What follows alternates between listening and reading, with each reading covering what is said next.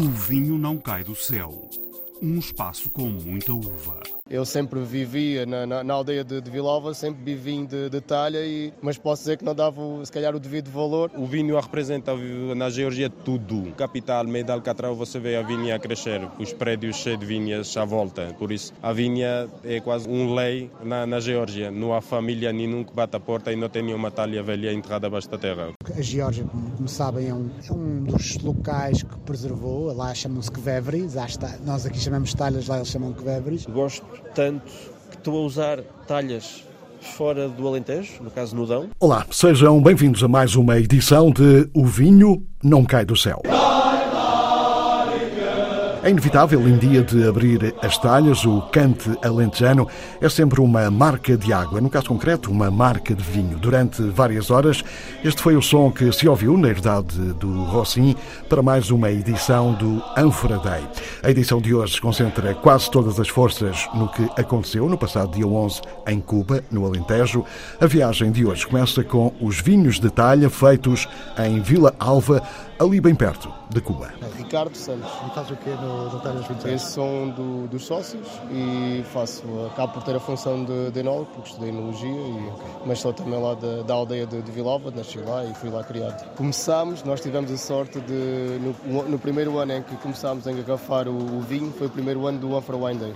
Portanto, nós nascemos no primeiro, no primeiro ano do, com o Afro Wine Day. Portanto, é quase em simultâneo. Uh, claro tivemos a sorte também de, com este evento, explotar e acho que foi é aqui uma, uma boa uma boa coabitação entre, entre as, duas, as duas coisas. E nós dar-nos aqui tem sido sempre uma, uma grande ajuda este, este evento. Portanto... Mas o, o nome que, que é a maior parte dos vinhos Mestre Daniel tem uma referência muito importante na, nos vinhos eh, de, de ânfora aqui. Sim, de, aqui... Aí, aí já podemos falar de alguém que começou. Sim, é, claro que é, é, um bocado difícil estar, estarmos aqui a, assumir. Tem, tem sentido que, que, acabamos por ser um bocado também essa referência e agradeço também às vezes que sermos um pouco a, a referência também do, do vinho talha, mas não, somos mais um produtor e quanto mais produtores houverem e que, que sejam falados, tanto melhor para, para o vinho talha, que é o que nós queremos levar, é a bandeira do vinho de talha. E claro que nós tentamos também fazer aqui a diferenciação da ânfora, apesar de estarmos num, num evento que se chama Ânfora Wine Day, mas que, que os nossos vinhos são, são certificados como, como DOC Itália, como DOC, DOC Alentejo Vinho Talha, em que só, só, só, essa região pode, pode ter esse, essa denominação de, de origem e acabamos por dizer não, vinho de talha no, no Alentejo. Podem fazer, usar as talhas para, para a produção do, dos vinhos, chamem ânforas, chamem, chamem algo do, do género, mas pronto, nós tentamos aqui é defender também essa, essa bandeira do, do vinho de talha, mas quanto mais pessoas usarem, vinhos, usarem as talhas para, para produzir vinho, por nós tudo, tudo bem. Mas sendo que este tipo de vinho foi uma espécie de, de vinho um segredo muito bem escondido durante muito tempo e de repente agora toda a gente descobre e está a adorar? Não, o, vinho sempre lá teve, nunca houve nenhum segredo. Uh, vivemos alguns tempos em que não era assim tão conhecido. Eu sempre vivia na, na, na aldeia de, de Vilova, sempre vivi de, de talha, e, mas posso dizer que não dava se calhar o devido valor eh, porque para mim era, era quase como se fosse o pequeno almoço com, com, com, um copo de leite ou um café, era, era normal, era sair no São Martinho, fazer a festa, o, abrir a adega do meu pai para, para receber amigos, receber a família, fazer lá o convívio, não para engarrafar.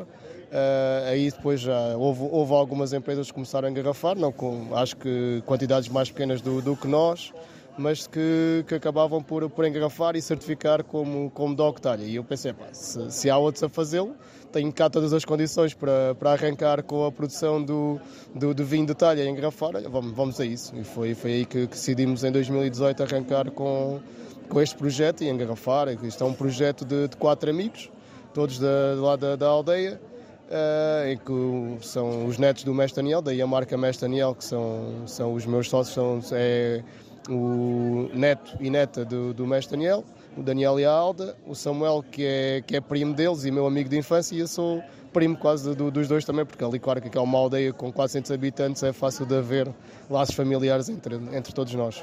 Sendo que existe uma potência internacional para este tipo de vinhos, vocês exportam muito ou nem por isso? Sim, acho que sem dúvida que há uma grande potência e nós estamos a exportar mais de 70%. Uh, eu acho que, claro que é importante, antes de, de, haver a exportação, de estarmos bem, bem posicionados em Portugal e temos tido a sorte também de, de, de haver esse posicionamento. Uh, e estamos a exportar para, para vários países. Ainda este, cheguei na quarta-feira da, da Bélgica, onde fiz vários eventos, provas com sommeliers de restaurantes com duas estrelas Michelin. Uh, esse mesmo importador disse-me que, que uma outra empresa aqui, que, que é nossa amiga e que até foi, começou a exportar para esse importador por nosso contacto, está numa, num restaurante de três estrelas Michelin na, na Bélgica. Portanto, é, é ótimo. Ele disse-me: olha, consegui colocar o, o farrapo tinto da, da, da Teresa no, num restaurante de três estrelas Michelin, podia ter sido o teu, mas está descansado que o teu está em várias duas estrelas Michelin. E, e é isso que todas as provas que eu fiz com os sommeliers de, desses restaurantes de estrela Michelin, super receptivos. Claro que acho que é um vinho quase de sommelier pela, pela diferenciação que tem com gastronomia, desde que haja uma boa gastronomia, é um ótimo vinho para, para, para, para a exportação e para, para, para, o mercado. E ainda por cima, como vimos aqui, eh, quem faz os vinhos não é propriamente pessoas com, com grande formação, não são enólogos, não são agrónomos, não tem nada a ver, e no entanto vão buscar a tradição, o conhecimento empírico para fazer os vinhos que vocês produzem.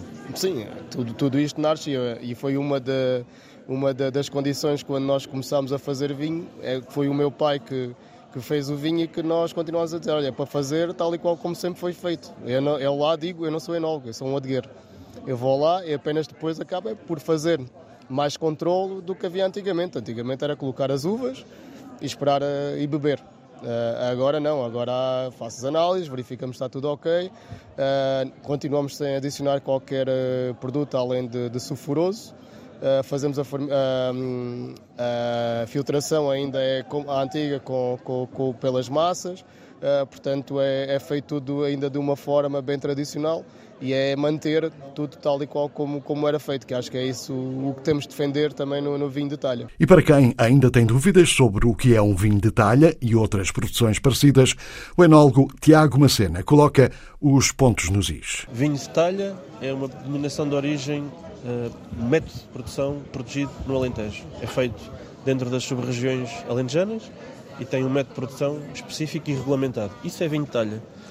Todos os outros vinhos, seja no Alentejo uh, ou fora do Alentejo, no país, que usem uma talha ou que usem um recipiente de barro para fazerem o que é feito, como é feito um vinho de talha, é um vinho de ânfora, é um vinho amadurecido no barro, é um vinho não sei, arranjemos-lhe outro designativo, mas não há dúvida qualquer sobre o que é, que é um vinho de talha. E, este é um tipo de vinho em que, que, o Tiago gosta particularmente, aliás já fez, já fez vários. Já fiz vários, gosto muito pelo produto e, e pelo produto em si, pelo produto de cultura que ele é. Gosto tanto que estou a usar talhas fora do Alentejo, no caso Nudão, mas que não, não vamos chamar-lhe talha por esse motivo. É uma talha de facto, é uma talha de barro, uma talha por acaso comprada no Alentejo, mas eh, respeitando a identidade alentejana, o vinho de talha é aqui, o resto do país é um vinho amadurecido ou maturado, melhor dito, em barro. Mas sente que nesta altura existe uma, eh, alguma forma, uma apetência especial para este tipo de vinho uh, que nos remonta Sim. aos romanos ou algo assim do género? Eu, eu acho que há uma apetência para produtos de cultura, testemunhos dos sítios, ou seja, com, com um sentido de sítio de cultura, de, de expressão da casta, das pessoas, do que era a tradição dessa, porque é uma herança romana, é uma herança romana que foi passando de boca em boca e que ficou aqui no Alentejo, graças a Deus, e que teve quase a ser perdida e que ainda bem que não foi, graças ao trabalho de muitas pessoas.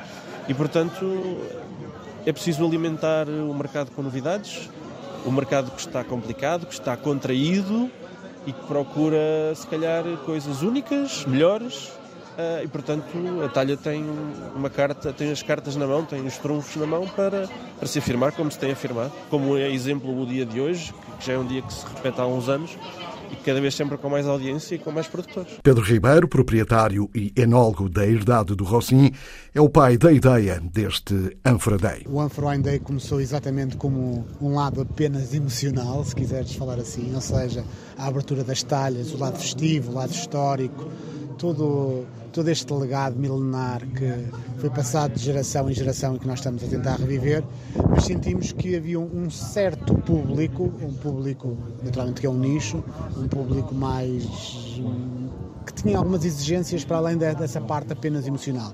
E por isso eh, surgiram os Wine Talks e a seguir aos On-Foreign Talks vão, vão haver provas comentadas também, no fundo para dar aqui uma, uma cimentar ainda mais este conhecimento do ânfora, que é tão vasto, há tantos, tantos vinhos de talha, tantos vinhos de ânfora, tantas maneiras de fazer e era, sentimos que era importante dar esse lado mais científico, se quiseres, uh, ao evento. Em relação à edição deste ano, ainda estamos no, no início, está, está a começar. Começou há uma hora, e, uma hora e 30 minutos. Mas já dá para perceber que temos mais gente do que nas edições anteriores? Muito provavelmente vamos ter mais gente. Nós, uh, bilhetes, bilhetes vendidos foram mais, foram mais, mais os convidados, mais gente que está a chegar e está a comprar agora o bilhete e a entrar vamos ter com certeza mais gente que o ano passado. E portanto, este ano temos uh, a edição mais internacional de sempre, não é? Com maiores presenças uh, fora de Portugal. Sim, temos muita gente. Temos sobretudo uma comitiva de peso da Geórgia que veio de alguma forma dar aqui um, uma, um brilho, um brilho importante à festa, porque a Geórgia, como, como sabem, é um, é um, é um dos locais que preservou, lá chamam-se Kvevris, nós aqui chamamos talhas, lá eles chamam Kvevris, e de facto estão a dar aqui um tem uma presença importante com 15 produtores, mas também temos produtores da África do Sul, de França, Itália, Espanha, eh, por isso estamos, estamos muito bem representados. A Geórgia já nos últimos anos tem sido uma espécie de estrela eh, neste evento. Sim, eles são sempre muito exuberantes eh, e os vinhos também falam por si e, e gostam de vir estas coisas e ficam muito felizes que aqui no outro canto da Europa estejamos a a fazer crescer esta cultura. E como se ouviu, os vinhos de talha feitos na Geórgia têm sido um autêntico sucesso ao longo das várias edições. Meu nome é Archil Shinjikashvili, vivo cá em Portugal há 20 anos, sou produtor de vinho na Geórgia, juntamos algum, alguma família e começamos a produzir vinho, vinho familiar. O vinho representa na Geórgia tudo. Capital, meio de Alcatrão, você vê a vinha a crescer, os prédios cheios de vinhas à volta, por isso a vinha é quase um, um, um lei na, na Geórgia não há família nenhuma que bate a porta e não tem nenhuma talha velha enterrada abaixo da terra, ok?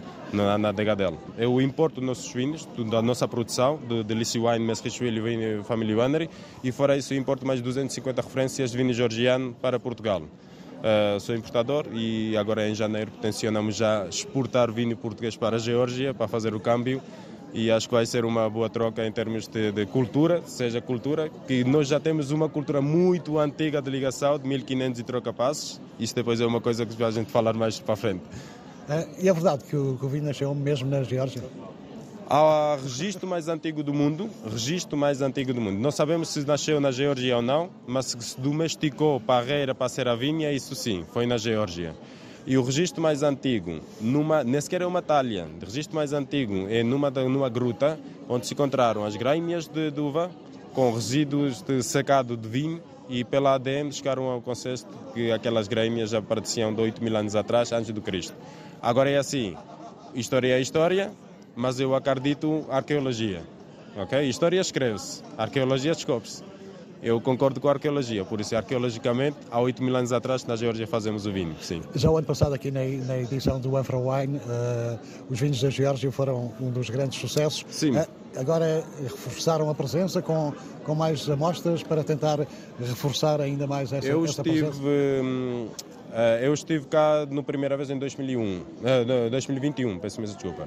Isto começou em 2019. no ano que eu cheguei cá, fui o único georgiano mas no ano anterior já tinham estado cá, mas no ano que eu tive estava cá o único georgiano, daí adiante. É, também, como vivo cá em Portugal, também tenho alguma facilidade de movimentar-me aqui e, e, ter alguns contactos e todos os anos venho cá. E sim, este ano, sem dúvida, que tens maior população georgiana a representar a Foraway, porque somos 15 georgianos produtores a representar-nos. Por isso, marcamos alguma diferença este ano cá, em, cá, cá no Afrawan. Fale-me só um pouco, eh, define as características principais do vinho que apresentou aqui. Uh, o que eu acabo apresentou aqui são um dos vinhos que eu apresentei aqui no tal de, no, no, na formação foi uma, um vinho com três castas mistura, uh, Katsiteli, Mitsuana e Kisi. Uh, estamos a falar um blend que é misturado na altura de fermentação, não depois de vinificar porque faz alguma diferença, sem dúvida. Uh, são vinhos muito complexos, não são vinhos de fácil beber, ponto e vírgula. Não são fácil de beber, não é que não são um bom gosto de beber. Se não são fácil de beber porque são vinhos com um imenso corpo, e precisa de comida, precisa de qualquer coisa para picar. Como um bom português, precisa de petisco para a gente começar a beber este vinho. A mim não me faz falta beber sempre petisco, não é mesmo? ok?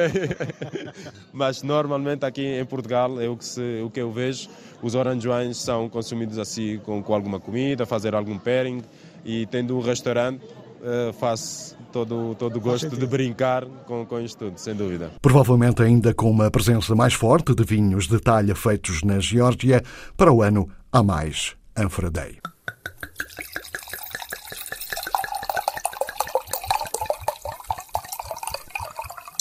Agora para algo completamente diferente. Consegue imaginar uma refeição com comida japonesa, toda ela harmonizada com vinhos do Porto? Pois é, não é fácil. Ao princípio estranha-se, mas depois entranha-se.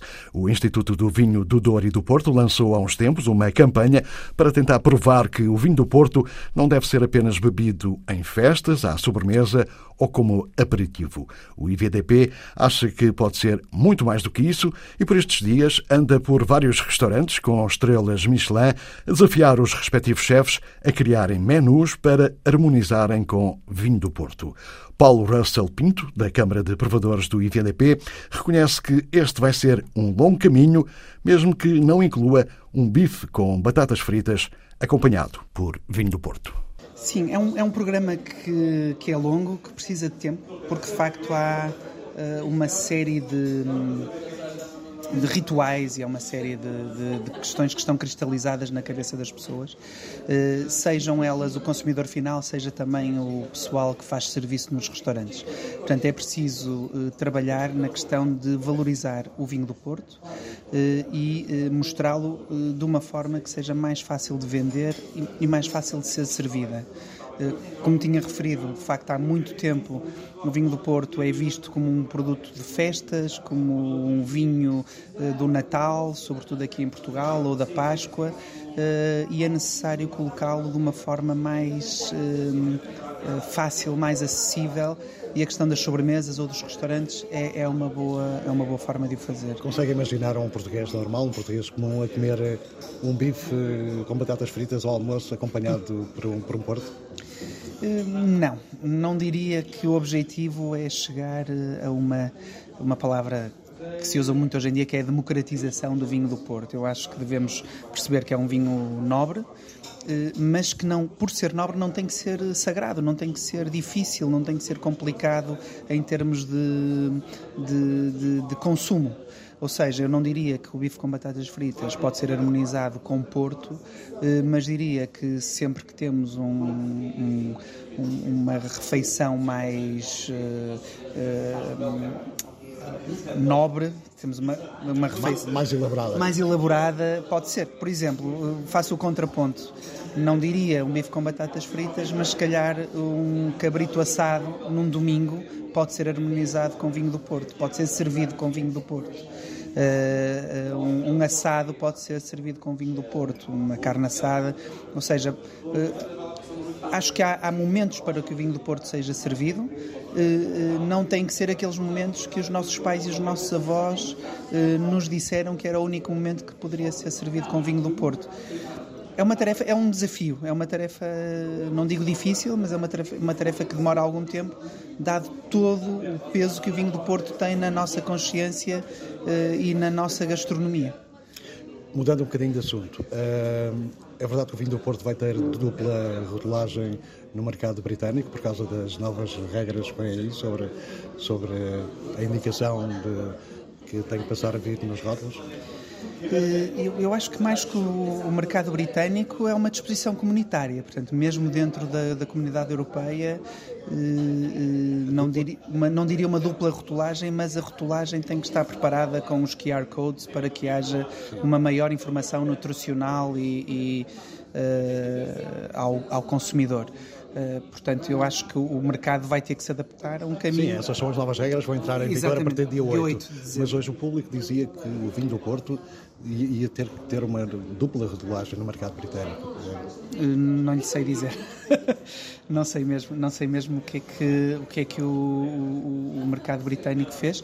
Sei que o setor está a preparar-se para o dia 8 de dezembro e para as regras comunitárias que têm a ver com mais informação nutricional uh, ao, uh, e calórica ao, ao consumidor, uh, o que também já implica um grande trabalho.